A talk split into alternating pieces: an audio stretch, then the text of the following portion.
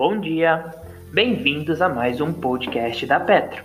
Hoje, dia 19 de 6 de 2020, iniciaremos com o tema Evite companhias que queimam caixa recorrente. Não é um grande segredo que, na hora de investir, costumamos dar prioridade na busca por empresas que produzem um bom fluxo de caixa livre e geram bons retornos com seus ativos. Este também é o tipo de companhia que Warren Buffett costuma procurar para Berkshire, o que contribui para o incrível sucesso do grupo ao longo das últimas décadas.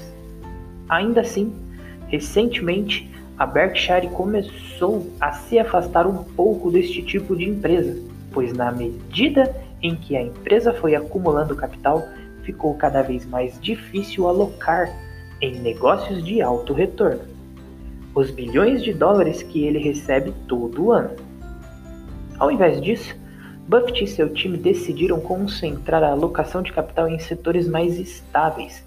São ativos que não trarão retorno, retornos extraordinários, mas que podem oferecer um retorno bastante atraente, tomando como base as taxas de juros atuais. Na reunião anual dos acionistas da Berkshire Hathaway de 2012, Buffett explicou que, embora as taxas de retorno desses ativos não fossem tão altas quanto ele gostaria, ainda eram perfeitamente satisfatórias, em suas palavras. Na companhia do setor de energia elétrica, nós podemos esperar retornos em uma média de 12% ou algo próximo disso o que consideramos um tanto quanto satisfatório. Não é o mesmo que ter alguns negócios que crescem 20% ao ano, sem precisar de capital. Existem poucos negócios maravilhosos como estes, porém, o cenário é perfeitamente satisfatório. Ainda assim, Buffett alerta que o investidor precisa ficar atento às taxas de retorno satisfatórias para não colocar empresas que consomem mais caixa do que geram em seu portfólio. Ao fazer isso, o investidor corre o risco de entrar em situações terríveis. Portanto, devemos focar em média os retornos a partir do fluxo de caixa. Este é um aspecto que todos os investidores precisam compreender. Enxergar a quantidade de dinheiro que a companhia de fato gera e entende se é um montante satisfatório. É claro que todos nós desejamos negócios que apresentam retornos excelentes. No, no entanto, são poucas as empresas capazes disso.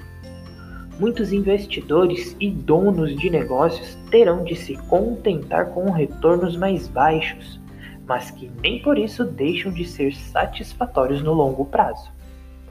De qualquer forma, uma companhia que recorrentemente consome mais capital do que gera dificilmente será um bom investimento. Ela precisará que os seus sócios injetem mais capital ou terá que pegar empréstimos.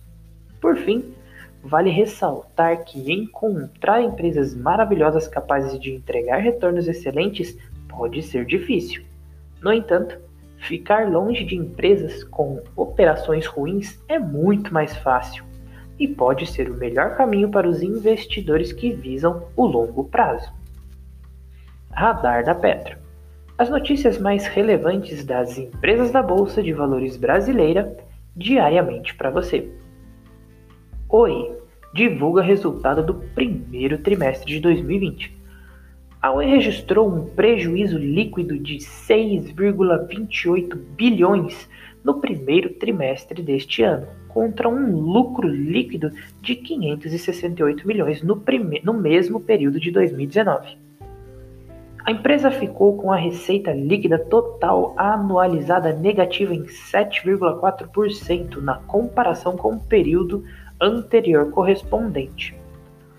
A companhia atualmente aumentou a sua dívida líquida em 8 bilhões de reais na comparação com o primeiro trimestre de 2019, acumulando um total de 18,1 bilhões de reais.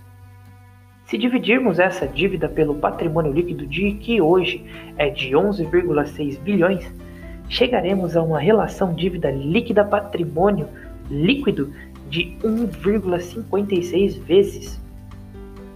Na mesma base de comparação, o EBITDA caiu 5,8% para 1,53 bilhão.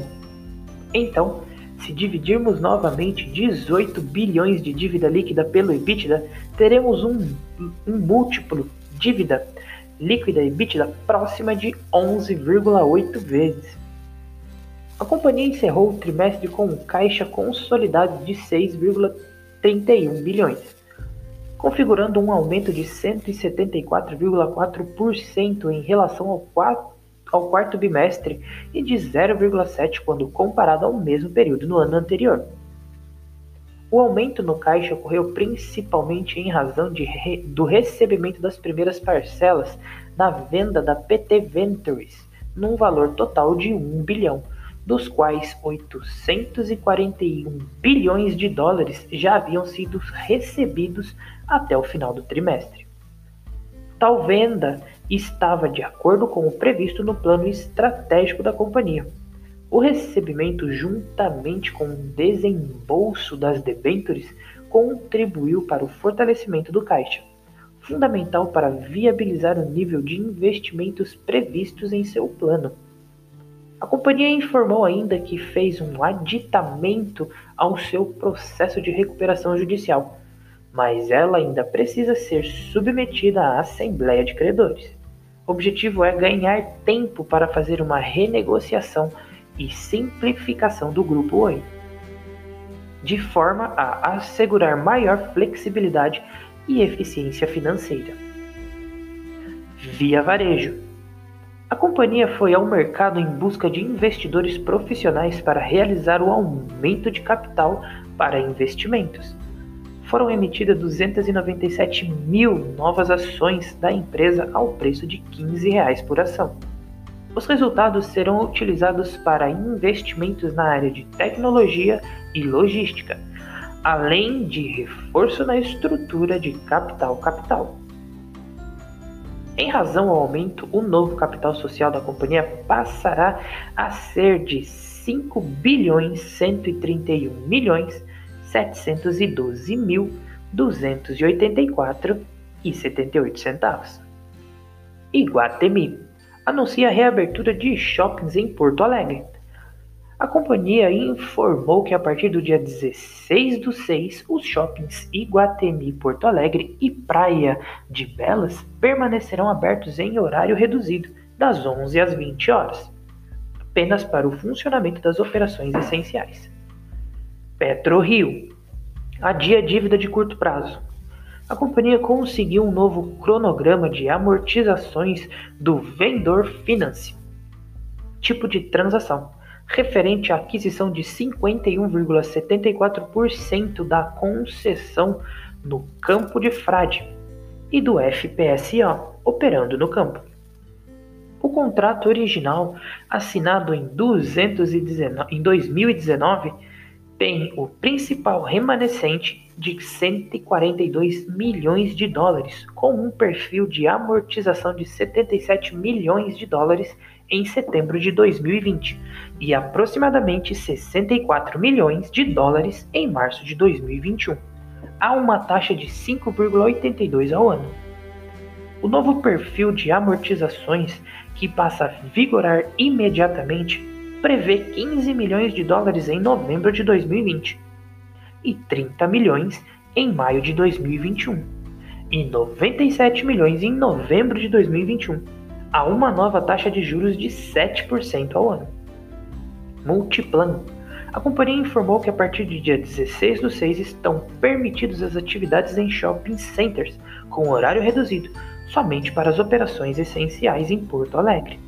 Minerva a companhia recebeu um comunicado da Compass Group informando que sua participação na capital da Minerva foi acrescida em 5,11% de ações ordinárias.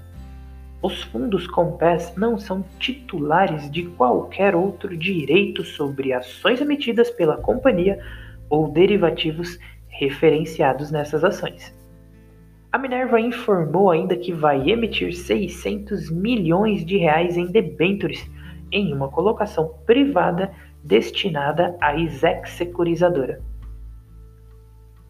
O prazo da operação será de 5 anos com juros de 5,3% ao ano. Clabin, sobre realização de follow-on de 399 milhões de reais. A companhia emitiu um valor de 399,445 milhões de reais e aumentou seu capital social em 4 bilhões para 4,47 bilhões de reais a empresa emitirá ações no valor de R$ 2,88. Braskem sobre participação acionária relevante. A companhia informou que recebeu um comunicado do Nordesbank Investing Management, afirmando que sua participação no capital de Braskem foi aumentada em 5% um montante de 17.266.592 ações preferenciais classe A. O Bank informou ainda que o aumento da participação societária é estritamente para fins de realização de operações financeiras, não objetivando a alteração do controle acionário ou da estrutura administrativa da companhia. O radar da Petro não constitui recomendação de compra nem de venda das ações contempladas. Apenas visa abordar as notícias mais recentes das empresas da Bolsa Brasileira. A opinião dos analistas da Petro é expressa e exclusivamente através de relatórios. Espero que vocês tenham gostado até aqui. Tenham um bom dia e ótimos negócios!